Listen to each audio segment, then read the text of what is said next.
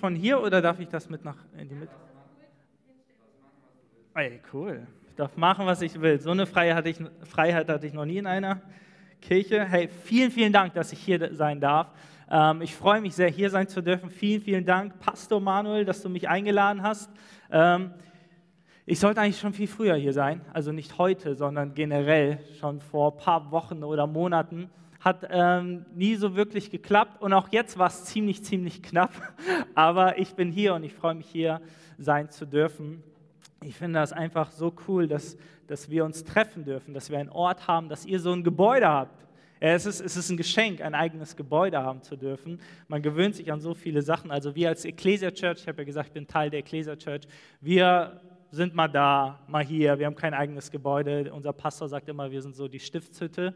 Wir bauen immer wieder da was auf, wir bauen immer wieder da was auf. Ähm, und äh, man, man, äh, man träumt von diesem eigenen Gebäude. Und ich will dir das einfach nochmal so zusprechen. Das ist ein Geschenk, dass, dass ihr ein eigenes Gebäude habt, dass ihr hier sein dürft. Und es ist ein Geschenk, dass wir Gottesdienst feiern dürfen, dass wir uns treffen dürfen. Und das ist so, so, so cool. Ähm, genau, was darf ich machen? Ähm, ich habe gesagt, ich bin Ehemann. Ähm, ich habe zwei wunderbare eigene Kinder, acht und fünf Jahre alt. Und ähm, ich selber darf auch Pastorensohn darf, äh, sein. Pastorensohn sein. Ähm, ja, Bürde und Segen zugleich. Irgendwelche Pastorenkinder hier im Hause? Einer, wir beide, wir wissen, was wir meinen, oder hier zu dritt. Ähm, genau, und ähm, äh, ganz früh hat mich äh, mein Papa auch in der Musik gefördert. So, ne, so ein bisschen reingeschmissen, so Edgar, mach mal, mit neun Jahren durfte ich lernen, ähm, Schlagzeug zu spielen. Das war mein erstes Instrument, so wie auch Felix, ein hervorragender Schlagzeuger. Und Klatscht jetzt für mich oder für Felix? Wahrscheinlich für beide. Ihr wisst gar nicht, wie ich spiele, ne? Aber ich spiele wirklich sehr gut. Nein, Scherz. Also, ähm, die Sache ist die, dass ich dann so gemerkt habe: wow, Musik ist etwas, ähm, was nicht nur mein Herz bewegt, sondern was für mich auch echt so ein starkes Medium ist, um äh, irgendwie Gott zu suchen, ähm, um Gott zu begegnen. Und deswegen, ähm, wir werden heute auch so ein bisschen über Lobpreis und Anbetung ähm, sprechen. Ja, ich gehe mal ein bisschen nach links. Und ähm, einfach nur, dass ihr so mein Herz kennt. Das heißt, ich liebe es, über Lobpreis zu sprechen. Ich liebe es, über Anbetung zu sprechen. Ich liebe es, Musik zu machen. Ich, ähm, wir haben jetzt ähm, angefangen, dass unser Sohn ähm, Schlagzeugunterricht bekommt, unsere Tochter Klavierunterricht. Ähm, mal gucken, was daraus wird. So, ne? Am Ende ähm, ist Lobpreis und Anbetung so viel mehr als Musik. Ja? So viel mehr. Und auf diese Reise wollen wir uns heute begeben. Alright, erster Advent heute, Ankunft unseres Herrn Jesus. Ja, die ganze christliche Welt, sage ich jetzt mal, begibt sich auf diese Reise, ähm, Weihnachten vorzubereiten. Und ich habe so gedacht, ähm, Herr, was möchtest du uns heute sagen? Und ich habe mich auch so gefragt, Gott, wie siehst du eigentlich die Welt? Wie siehst du eigentlich die Menschen in der Weihnachtszeit? Das wäre mal eine spannende Frage, oder? oder eine spannende Sicht.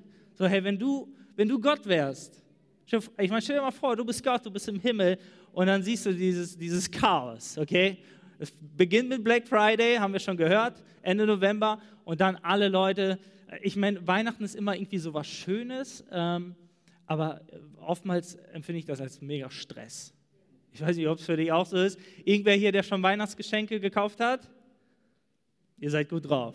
Okay, wir haben das als Familie das erste Mal geschafft, Ende November Weihnachtsgeschenke zu haben. Okay, es fühlt sich so gut an, Leute. Es ist so befreiend.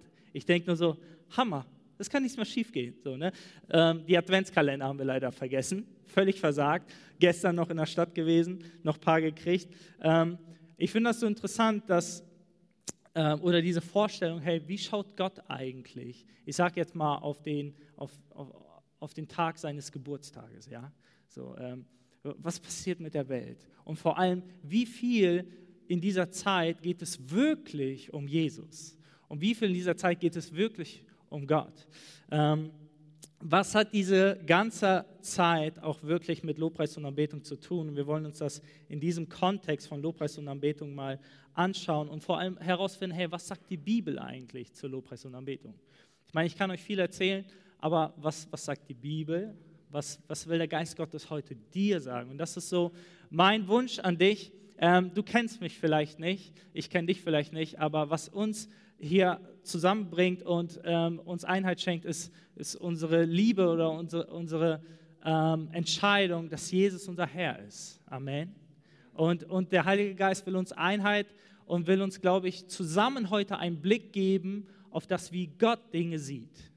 Auf, auf, auf die Dinge, wie Gott ähm, durch die Bibel auch uns kommunizieren möchte, wie er Lobpreis und Anbetung versteht. Seid ihr da mit mir? Und, und macht ihr euch da mit auf diese Reise mit mir? Okay, come on. Sehr gut. Dann lasst uns doch dafür mal ganz kurz beten, ganz kurz unsere Herzen ausrichten, einmal kurz durchatmen und den Heiligen Geist wirklich willkommen heißen. Jesus, danke, dass du immer sprechen möchtest und dass, wenn du sprichst, dass, dass es immer lebensspendend ist, dass es immer lebensverändernd ist, Herr. Und ähm, ich bete von ganzem Herzen, dass wir heute nicht nur irgendwelche leeren Worte hören, sondern Worte, die uns verändern. Jesus, ich bete, dass wir heute dich mehr erkennen. Ich bete, dass wir heute zusammen uns auf diese Reise einlassen und ähm, Dinge sehen, wie du sie siehst dass wir anfangen, Dinge zu hören, wie du sie hörst, dass wir anfangen, Dinge zu fühlen, wie du sie fühlst. Und auch in dieser wirklich spannenden Adventszeit, wo es, wo es ja wirklich um dich geht, dass wir, dass wir als Kirche, dass wir als dein Leib auch ja das nicht vergessen, dass es wirklich um dich geht. Und dass wir einfach ja, uns, ähm, uns, uns prägen lassen von deinem Blick, dass wir uns prägen lassen von deinen Ansichten und dort, wo wir unsere eigenen Maßstäbe haben, da bete ich, Heiliger Geist, gib uns Mut, die zur Seite zu stellen und dich wieder ganz neu als Maßstab zu nehmen. Dein Wort ganz neu als unseren Maßstab zu nehmen. Das, was du sagst. Im Namen Jesu. Amen. Amen. Ich steige ein in ein bekanntes Kapitel genau zu dieser Adventszeit. Und wenn du deine Bibel dabei hast, dann darfst du Lukas 2 aufschlagen. Übrigens, als College-Leiter hatte ich auch die Ehre, im ersten Jahr euren Felix Nagel in meinem College gehabt zu haben. Ähm, Felix, du bist ein Ehremann. Ja, und wir, da hatten wir noch dieses Privileg, dass wir ohne Masken beisammen sitzen durften, beten durften. Gefühlt 30 Jahre her. So, ne? Das ist gar nicht so lange her, aber da haben wir Geschichte geschrieben, da hatten wir eine richtig gute Zeit. Und mir fällt gerade ein, die Damaris hat Geige gespielt, oder? Ja. Genau. Ähm, ist sie hier im Raum? Im Kitzraum. Okay, ich habe ein prophetisches Wort für sie, dann gebe ich ihr das persönlich.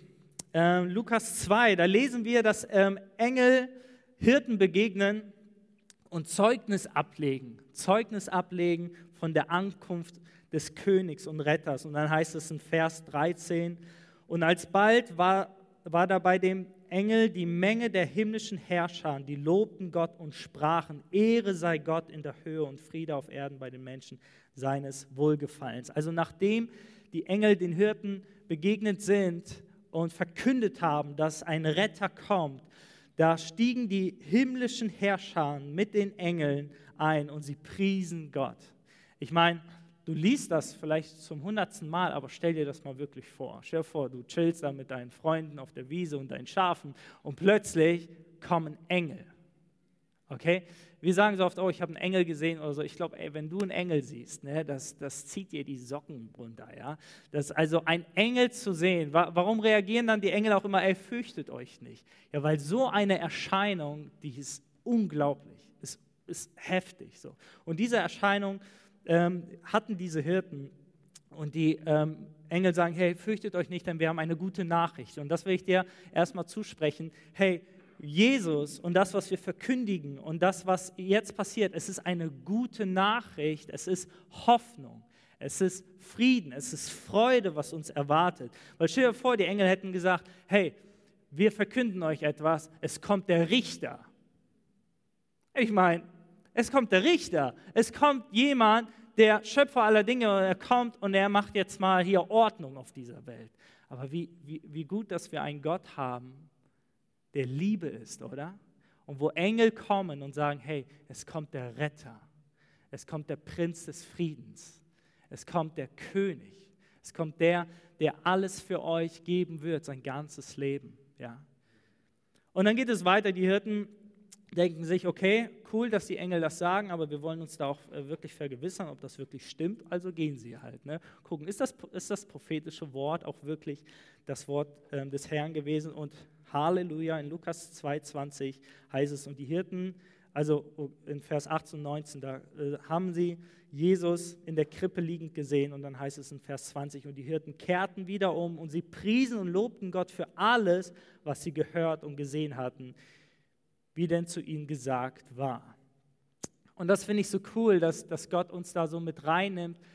Ganz normale Menschen, okay, die, die von Engeln, ähm, die eine Begegnung mit Engeln haben und die dann wirklich Jesus sehen, Maria sehen und Josef sehen und was es halt mit ihnen macht. Und das ist, glaube ich, eine, eine ganz natürliche ähm, Reaktion, dass wenn du wirklich eine Begegnung, egal auf welcher Ebene, mit Jesus hast, dein Herz will anfangen, ihn zu preisen.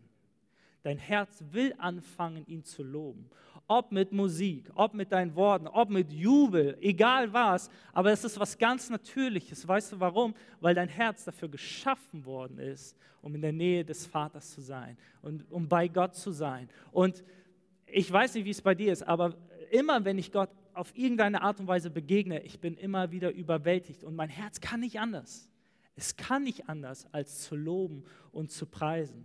Und ich will, will dich da einfach so bisschen herausfordern. Wenn du, wenn du das bis, bis jetzt oder wenn du lange Zeit nicht mehr dieses Gefühl hattest, dass du vom Herzen Gott einfach loben wolltest, dann glaube ich, ist heute eine Einladung des Vaters, dass er sagt, hey, ich möchte dir begegnen. Ich möchte dir begegnen. Ich möchte, dass du mich ganz neu erkennst. Ich möchte, dass du ganz neu erlebst, was ich für ein Gott bin. Und ich, ich verspreche dir, du wirst in diese Kultur von Lobpreis und Anbetung eintauchen, die eine ganz, ganz, ganz Natürlichkeit in uns finden soll. Okay, gucken wir auf die äh, Weihnachtszeit. Ähm, ich denke so, alle bereiten sich vor. Ähm, ich meine, das hört sich cool an, dass die Gott gepriesen haben. Und ich finde das interessant.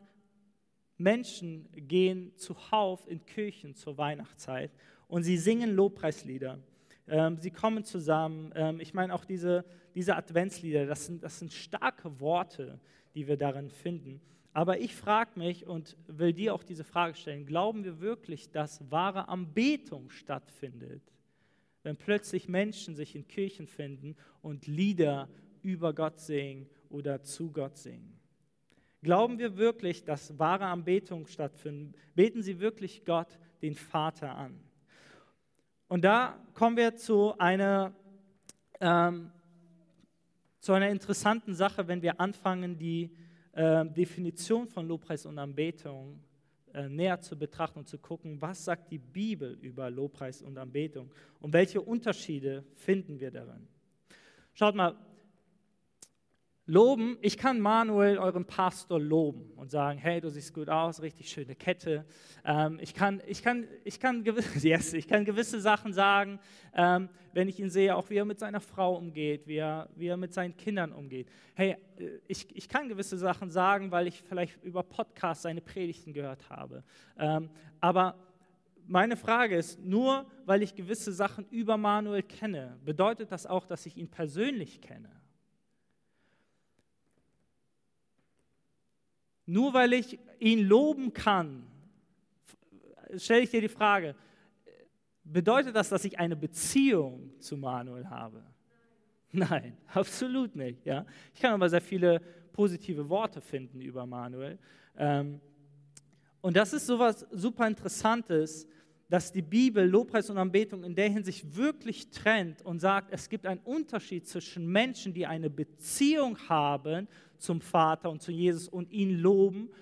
Und es gibt, und es gibt im Prinzip diese Ebene, dass, dass Menschen, wie jetzt zu Weihnachten, ja, Gott irgendwo loben und preisen. Und ja, es ist irgendwo Lobpreis. Okay, jeder Mensch, der sagt, ähm, danke Gott für dieses Essen, ähm, preist irgendwo Gott. Ein Flugzeug stürzt ab und irgendwie schafft es ähm, der Pilot, das Flugzeug zu retten. Ähm, und die Leute sagen, oh, preis den Herrn. Oder die sagen, danke Gott. Es ist Lobpreis unabhängig von der Beziehung, die sie haben zu Gott. Und das Interessante ist aber, dass wenn die Bibel über Anbetung redet, dass eine ganz neue Ebene kommt.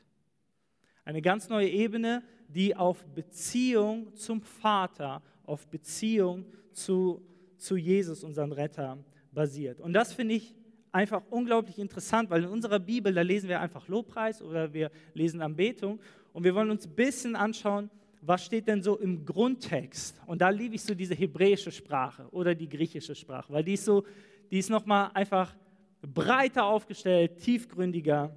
Ich nenne mal gerne dieses Beispiel, wenn ich euch sage, hey, am Wochenende habe ich ein Eis gegessen, könnt ihr euch ungefähr was darunter vorstellen. Aber wenn ich sage, hey, am Wochenende habe ich ein Schokoeis gegessen, oh, ne? oder äh, vielleicht sagt einer, oh, lieber Vanilleeis. Ne? Also alles ist Eis, aber ich kann einfach nochmal detaillierter auf ähm, gewisse Dinge eingehen und euch ein breiteres Bild malen. Und so ist es auch bei Lobpreis und ich liebe diese Definition, weil oftmals habe ich mich gefragt, wie kann ich Leuten erklären, dass Händeheben ein Ausdruck von Lobpreis ist? Wie kann ich erklären, dass wenn ich jubel und tanze, dass das nichts äh, mit der Welt zu tun hat? Ich hatte mal eine Diskussion mit einem, der gesagt hat, hey, ähm, weil ich war in einer Kirche und, und, wusste gar nicht, dass man da nicht springen darf, dass man da die Hände nicht heben darf und so weiter. Ähm, und ich voll frei, so, ne, voll am Springen und irgendwann drehe ich mich um und sehe alle sitzen. Ne? Das ist immer so der, der, Nachteil, wenn du in der ersten Reihe bist. So. Und dann, okay, egal, ich mache so weiter. Und dann kam halt eine ältere Dame zu mir und hat gesagt, dass, dass sie das nicht in Ordnung findet. So, ne? ähm, da war ich relativ jung, 16, 17 Jahre alt. Und ich dachte so, boah, wie soll ich ihr erklären, dass das doch irgendwie was Schönes ist? Ja? Ähm, und auf, und jetzt bin ich so froh, dass man durch ähm, gewisse Theologiestudien oder einfach durch gute Exegese auch herausfinden kann, dass die Bibel im Grundtext genau diese Dinge beschreibt. Es gibt zum Beispiel dieses Wort Yada, was wirklich beschreibt, dass wir Hände erheben zu Gott, um ihn zu ehren. Ja?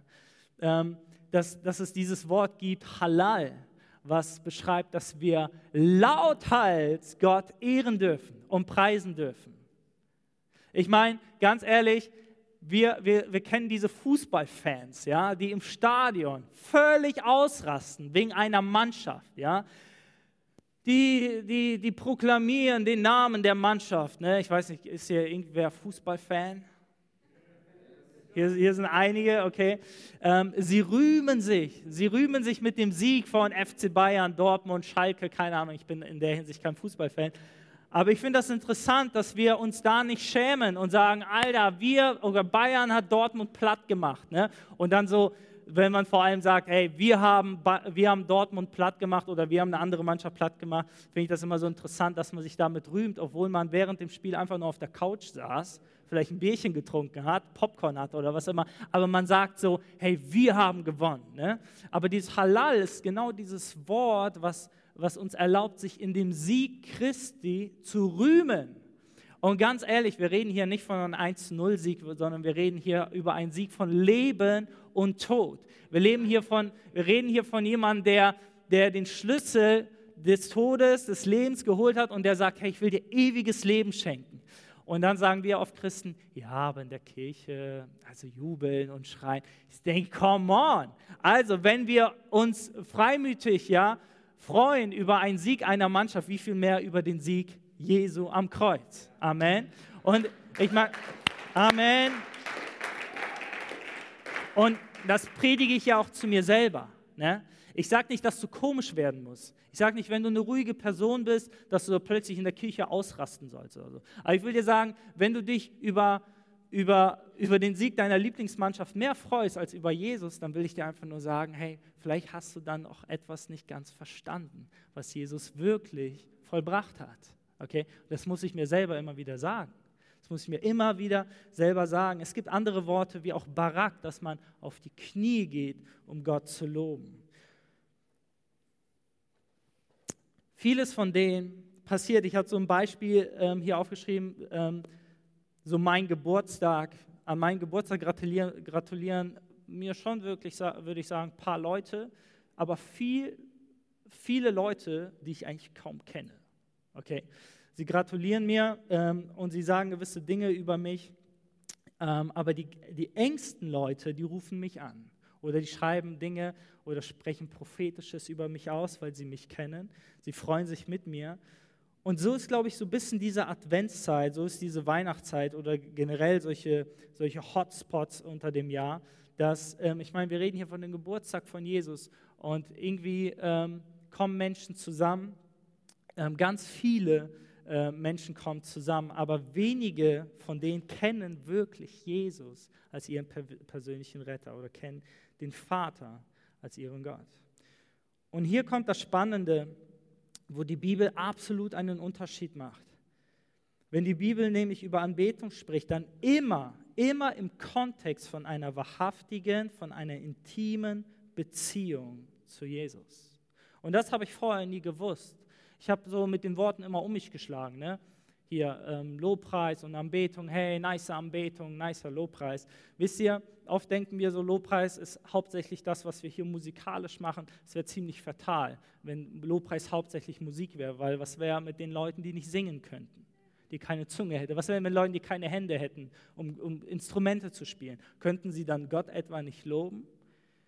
Das heißt, das auf Musik zu reduzieren, ähm, wäre sehr fatal. Ist Musik ein unglaublich starkes Medium, um Gott zu loben und anzubeten? Amen, auf jeden Fall. Was Musik mit deinem Körper macht, was Musik mit deinem Geist macht, ja, absolut. Aber es ist nicht nur Musik. Musik ist eine Art und Weise, Gott zu loben. Was ich dir sagen will, du zu Hause, wenn du aufstehst und sagst, Gott, ich danke dir für diesen Tag, das ist Lobpreis. Wenn du anfängst, morgen deinen Tag damit zu beginnen, Gott zu ehren und zu danken für das, was er getan hat und für das, was er tun wird an diesem Tag, wird das eine unglaubliche Auswirkung haben auf deinen Tag. Okay? Gott abends dafür zu danken, dass er dir einen vollen Tisch bereitet hat, das ist easy. Aber morgens ihn dafür zu danken, dass er etwas tun wird, das ist Next Step. Okay? Das ist prophetisch, das ist levitisch. Das ist dein, das ist dein Erbe. Ja? 2. Petrus ähm, 2 Vers 4, wo es heißt, dass wir ein auserwähltes priesterliches Volk sind. Da will Gott uns hineinbringen. Ähm, durch Lobpreis bahnen wir Gott den Weg und wir erleben, was im Psalm steht, dass Gott thront und dass er wohnt. Und trotz alledem ist die Frage, weil hier ist die Sache, ich kann mit meiner Frau in einem Raum sein und sogar an unserem Hochzeitstag mit ihr an einem Tisch sitzen und trotzdem keine Gemeinschaft mit ihr haben. Das ist leider möglich vielleicht sogar zu oft möglich, weil mein Smartphone mit am Start ist oder was auch immer. Versteht ihr? So, Gott thront im Lobpreis seines Volkes, aber die Frage ist, wer hat dann wirklich Gemeinschaft mit dem Vater? Quality Time. Und da redet die Bibel plötzlich über Anbetung. Dafür könnt ihr gerne Johannes 4, 23 aufschlagen. Und hier heißt es, in dem ganzen Kontext ähm, redet Jesus und bis zu zehnmal erwähnt er das Wort Anbetung. Und das ist super, super interessant. Und dann heißt es in Johannes 4, 23, aber die Stunde kommt und ist schon da, wo die wahren Anbeter, ich habe noch gar nicht genannt, wie die Predigt heißt, wahre Anbetung, by the way, okay, wahre Anbetung. Und hier heißt es, aber die Stunde kommt und ist schon da, wo die wahren Anbeter den Vater im Geist und in der Wahrheit anbeten werden. Denn der Vater sucht solche Anbeter. Und das finde ich heftig. Ich weiß nicht, ob du heute Morgen was gesucht hast. Hat irgendwer heute Morgen seinen Autoschlüssel gesucht? Oder, okay, ey, voll gut.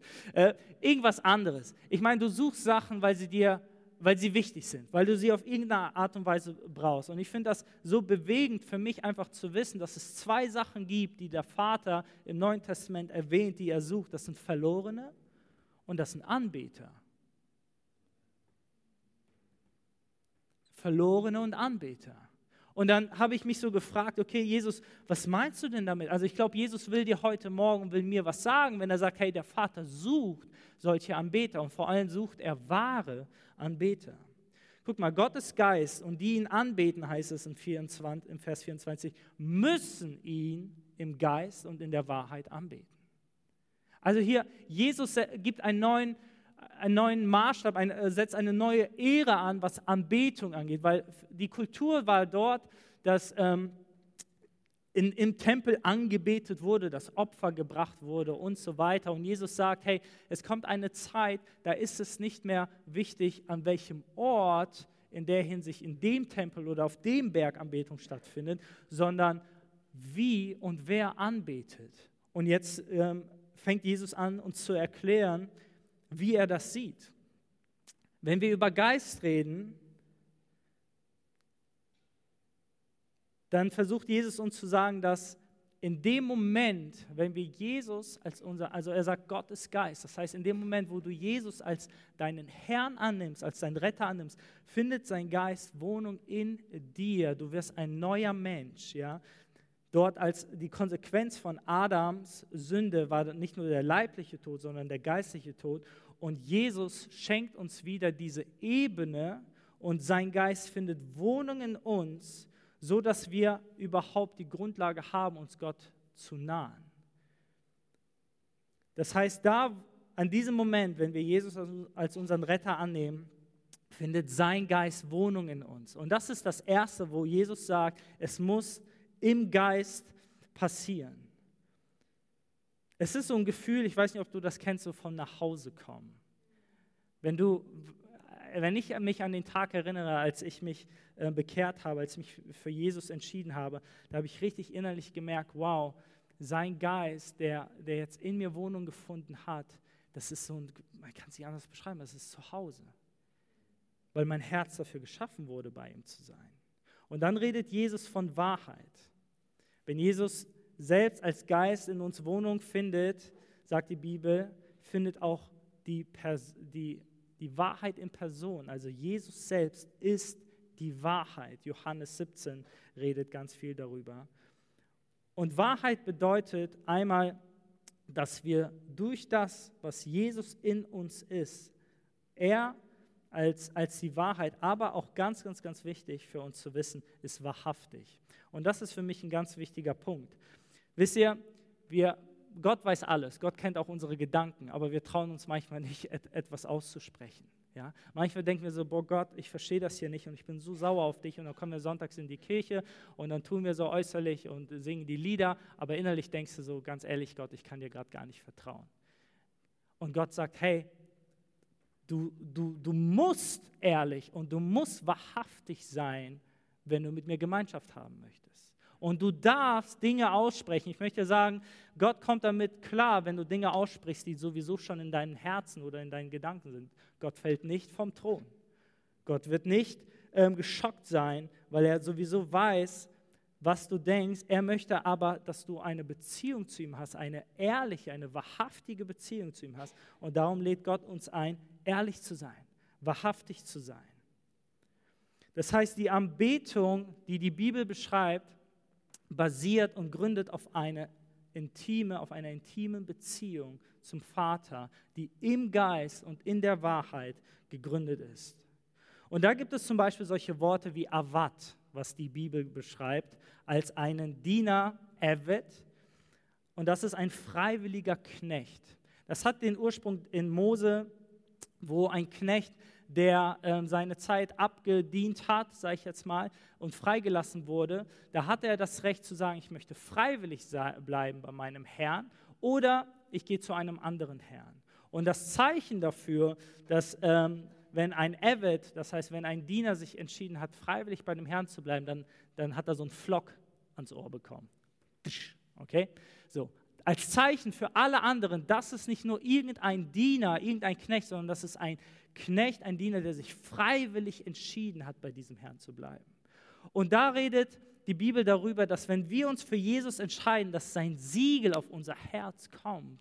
Und die geistliche Welt weiß ganz genau, ob du ein freiwilliger Diener Christi bist, ob du Jesus als dein Herrn angenommen hast, freiwillig, und ob er dein Herr sein darf oder nicht. Und dieses Siegel zeigt das. Und dieses Wort Evet und dieses Avat ist genau dieses Wort, was Anbetung beschreibt. Das heißt, guck mal, der, der Felix kann hier Drum spielen für Gott, weil sein Vater sagt, ich will, dass du Drum spielst. Da sagt Gott so, ja, hört sich irgendwie gut an, aber Felix, ich kenne dich gar nicht. Ich, ich brauche das nicht, dass du für mich Schlagzeug spielst. Verstehst du? Das, davon bin ich nicht abhängig. Und das finde ich das Gewaltige an dieser Bibelstelle, was Jesus sagt. Er sagt nicht, mein Vater sucht diese Art von Anbetung oder er sucht Anbetung, sondern was Jesus sagt, mein Vater sucht den Anbeter. Er sucht dich. Er möchte dir begegnen auf einer intimen Ebene. Er sagt aber, hey, ich bin Geist. Ich bin ich bin nicht von dieser Welt, ich bin heilig. Und wenn du einen Schritt auf mich zugehen möchtest, dann muss es im Geist passieren. Du musst neu geboren werden. Und dann wünsche ich mir eine Ebene von Wahrhaftigkeit, von Ehrlichkeit. Ich will nicht nur Smalltalk. Ich möchte nicht nur, dass du mir Lieder singst in erster Linie oder dass du mir irgendein Opfer, um in der alten Sprache zu sprechen, bringst. Sagt, das, das ist alles okay, das kannst du machen. Aber wenn das nicht gegründet ist auf Geist und Wahrheit, da sagt Gott, ich brauche das nicht. Verstehst du, Gott ist glücklich. Er braucht nicht unser Lobpreis, um glücklicher zu sein. Er, er hat sich entschieden, dich zu schaffen. Er hat sich entschieden, eine, eine ähm, Beziehung zu dir haben zu, zu wollen. Und das auch im Kontext von Lobpreis und Anbetung. Aber nicht, dass wir ihm was bringen oder dass er braucht, irgendetwas von uns braucht, sondern er sagt, ich suche dich. Ich suche den Menschen, der sagt, ich möchte meinen Vater kennenlernen. Der sagt, hey, ganz ehrlich Gott, so geht es mir und jetzt lass mal reden. Und versteht ihr, wenn du auf dieser Grundlage dann anfängst, an dem am Schlagzeug, an der Gitarre, deine Bilder zu malen, mit Jesus zu reden, dann, dann, dann ist das gewaltig. Dann, dann verstehst du, dann hast du eine Begegnung mit dem Schöpfer aller Dinge. Dann kommst du zum, ähm, zum Grund deiner Existenz. Du wurdest geschaffen, um ein Anbeter zu sein, aber nicht in dem Kontext, Jesus was oder Gott was zu bringen, sondern intime Gemeinschaft mit Gott zu haben. Dieses Wort, was Jesus hier gebraucht, ist das Wort proskuneo. Es bedeutet, sich zu verbeugen und auch um die Hand des Königs zu küssen. Das Wort küssen steckt da in dem Grundtext. Und das ist was ganz Intimes. Irgendwer hier verheiratet? Okay. Ist, ist es für euch okay, wenn irgendein so Mann zu deiner Frau kommt und sie küsst? So, hi, ba hi Baby, küsst sie auf, auf, den Mund oder was? Ich glaube, da würde jeder sagen, Alter, äh, was geht denn hier ab? So. Das heißt, der Kuss, mein Kuss gehört nur meiner Frau und der Kuss meiner Frau nur mir. Und ich finde das so krass, dass die Bibel hier so was Intimes nimmt. Aber was es beschreiben soll, hey, es geht nicht um eine oberflächliche Beziehung, sondern um etwas ganz Intimes, etwas, was nur zwischen dir und Gott passiert. Und dieses Wort, auf die Knie zu gehen vor Jesus, beinhaltet auch den Gedanken. Wisst ihr, wenn, wenn ein, ein Mensch damals vor, vor einem König auf die Knie gegangen ist, dann hat er auch damit gesagt, hey, ich nehme dich als den König für mein Leben an und nehme auch deine Herrschaft und gebe dir Autorität, über mein Leben zu herrschen. Und ich glaube, es ist ganz bewusst, dass Jesus hier das Wort proskuneo benutzt, weil er sagt, hey, da, verstehst du, da, wo du dich hinkniest, im Herzen oder auch wirklich physisch vor Jesus sagst du, ich nehme dich als meinen Retter und als mein König an. Und ich nehme deine Herrschaft und gebe dir Autorität, in meinem Leben zu wirken. Versteht ihr, das ist nicht nur eine Geste, das, das ist in der geistlichen Welt ein Statement, ja, wo, wo die Finsternis anfängt zu beben, weil sie denkt, oha, da kommt ein Proskinitis, ja, das ist der Anbeter, da, da kommt jemand, der sich komplett Jesus hingibt. Und wisst ihr, was das bedeutet, sagt dann der Teufel zu seinen Dämonen? Das bedeutet, dass die Herrschaft, dass der Himmel Realität wird in dem Leben von diesen Anbeter. Und das bedeutet für uns, für uns Game Over. Versteht ihr? Das ist das, was passiert ist. Sonntags, Leute, was, was könnte wirklich sein, wenn wir wirklich Jesus anbeten und er wirklich kommt und wir wirklich Gemeinschaft mit ihm haben?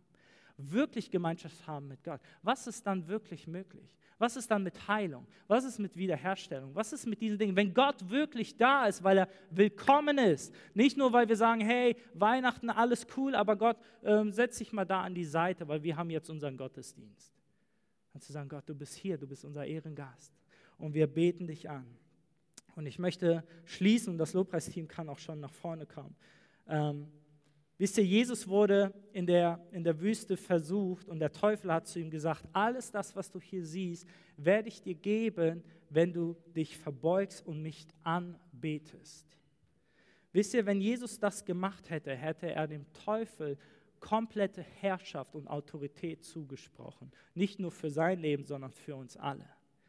Aber Jesus hat gesagt, nein, ich verbeuge mich nur vor einem wahren Gott und das ist unser Gott im Himmel, das ist unser Vater.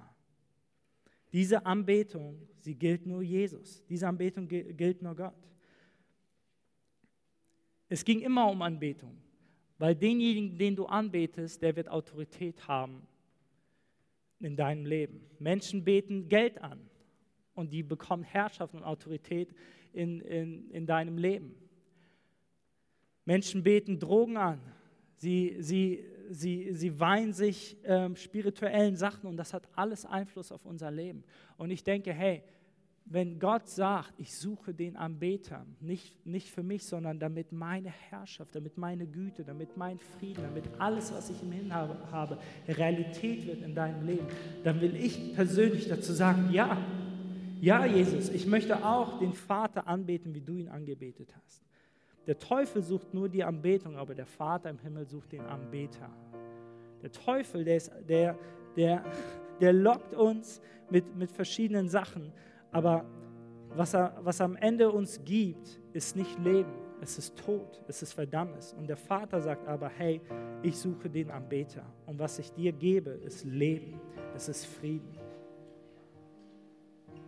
Ich weiß nicht, was es mit dir macht. Mein Freund hatte vor kurzem Geburtstag und der hat gesagt, ich lade euch alle zu meinem Geburtstag ein. Und dann haben wir ihm in der, in der Gruppe geschrieben, hey, was wünschst du dir? Und dann hat er so geschrieben, ähm, ihr seid mein größtes Geschenk. Es reicht, wenn ihr kommt. Und ich dachte so, als ich das gelesen habe, wie kitschig ist das denn? So, ne? Ich sage, schreib doch, dass du eine Playstation wünschst. Ähm, aber ich dachte so, dann wurde ich so überführt und dachte ich, ey, krass. Und Gott sagt zu mir, hey, du bist mein größtes Geschenk, Edgar, wenn du kommst. Jeden Tag, wo du entscheidest, einfach zu mir zu kommen, sagt Gott zu dir, ist das mein größtes Geschenk. Nicht dein Zehnte, nicht deine Spende, nicht irgendein Lieblingssong, sondern wenn du kommst, einfach zu Gott, im Geist und in der Wahrheit, wenn du deine Knie beugst vor ihm, aber wenn du es physisch nicht kannst, dass du dein Herz beugst vor ihm. Wisst ihr, Gott ist nicht beeindruckt von dem ganzen Glitzer von Weihnachten. Du kannst den schönsten Gottesdienst hier haben. Aber wenn wir, wirklich, wenn wir in dem verpassen, Gott anzubeten, ihn zu begegnen, dann haben wir den Ursprung, den Ursprungsgedanken Gottes vollkommen verpasst. Voll, voll vorbei, voll vor die Wand. Und ich wünsche mir so, dass ihr eine Gemeinde seid, dass wir eine Gemeinde sind, dass wir ein Leib sind, wo Gott sagt, da finde ich Anbeter. Ich finde Menschen, die Gemeinschaft mit mir wollen. Ich finde Menschen, die mich lieben, die ihre Herzen und ihre Knie von, vor mir beugen. Jesus sagt, jetzt, die, der, der Zeitpunkt kommt uns jetzt schon da, wo die wahren Anbeter den Vater im Geist und der Wahrheit anbeten wollen. Und ich will dich einfach nur einladen, die Augen zu schließen und einfach mal das nochmal kurz auf dich wirken zu lassen. Und und dein Herz ganz neu Gott zu öffnen. Und dort, wo du vielleicht dich erwischt hast, oh Mann, ich dachte, ich kann Gott beeindrucken mit dem, was ich tue. Ich dachte, ich kann Gott beschränken. Ich dachte, ich habe ich hab verstanden, dass, dass Lobpreis und Anbetung ähm, sich auf mein, ja, auf mein Tun, auf meine Leistung beschränkt. Ich glaube, da will der Heilige Geist und Gott ganz neu in dein Herz sprechen und sagen, es geht um dich und Jesus. Es geht um dich und den Vater. Es geht darum, dass du nach Hause kommst. Es geht darum, dass du das erlebst, was Gott im Himmel schon vorbereitet hast und das im Hier und Jetzt. Und dort, wo unsere Augen geschlossen sind, ich habe so auf dem Herzen eine Einladung auf, auszusprechen. Vielleicht hast du dich noch nie vor Jesus verbeugt. Und ich gehe einfach auf die Knie und will dir einfach diese Einladung zusprechen. Wenn du sagst, hey, ich möchte mich auch vor, vor Jesus, vor meinem Vater verbeugen, einfach als Zeichen für die sichtbare unsichtbare Welt, dann kannst du das mit mir jetzt tun. einfach auf die Knie gehen. Wenn du dazu nicht in der Lage bist, dann, dann weiß, dass dein Herz sich auch vor dem Vater beugen kann. Und ich glaube, es ist ein ganz besonderer Moment und alle Augen sind geschlossen. Es geht um dich und Jesus. Es geht darum, dass du, dass du, dass du als Anbeter vor deinen Vater kommst.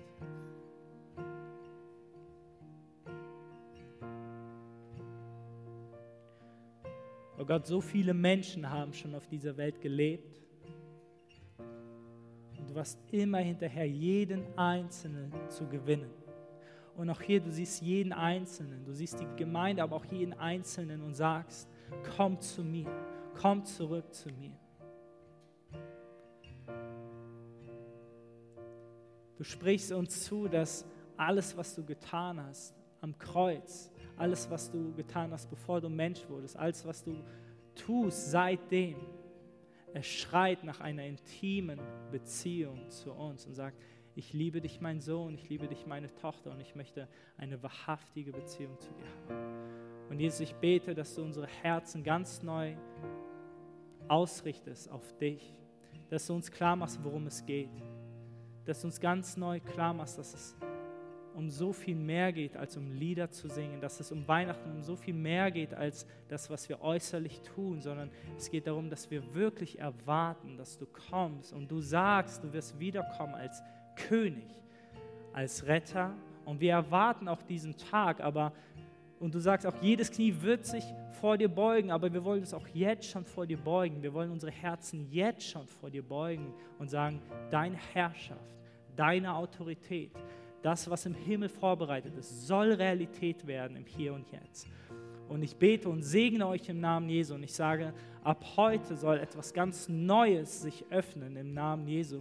Ich spreche prophetisch aus, dass die Lobpreis- und Anbetungszeiten, egal auf welcher Ebene sie hier stattfinden, dass sie den König und den Vater hier nicht nur willkommen heißen, sondern dass hier eine Gemeinschaft stattfindet mit dem Himmel, mit, mit dem Vater und mit euch als Gemeinde. Ich spreche über euch aus, dass ihr bekannt dafür sein werdet, dass hier Heilung und Wiederherstellung Realität wird, weil Gott da ist, weil Jesus da ist, weil hier Menschen sind, die wahre Anbeter sind und, den, und Gott suchen, dass sie nicht nur in erster Linie den Segen suchen, Auswirkungen suchen, sondern dass sie, weil, weil ihr Gott sucht, weil ihr Jesus sucht und weil ihr Gemeinschaft mit ihm habt und alles andere wird dazu kommen und das spreche ich prophetisch aus im Namen Jesu, im Namen Jesu, dass das sichtbar wird. Oh Gott, wir sagen, wir wollen, wir wollen die Anbeter sein, die du suchst und wir wollen die Anbeter sein, die du findest. Im Namen Jesu. In Jesu.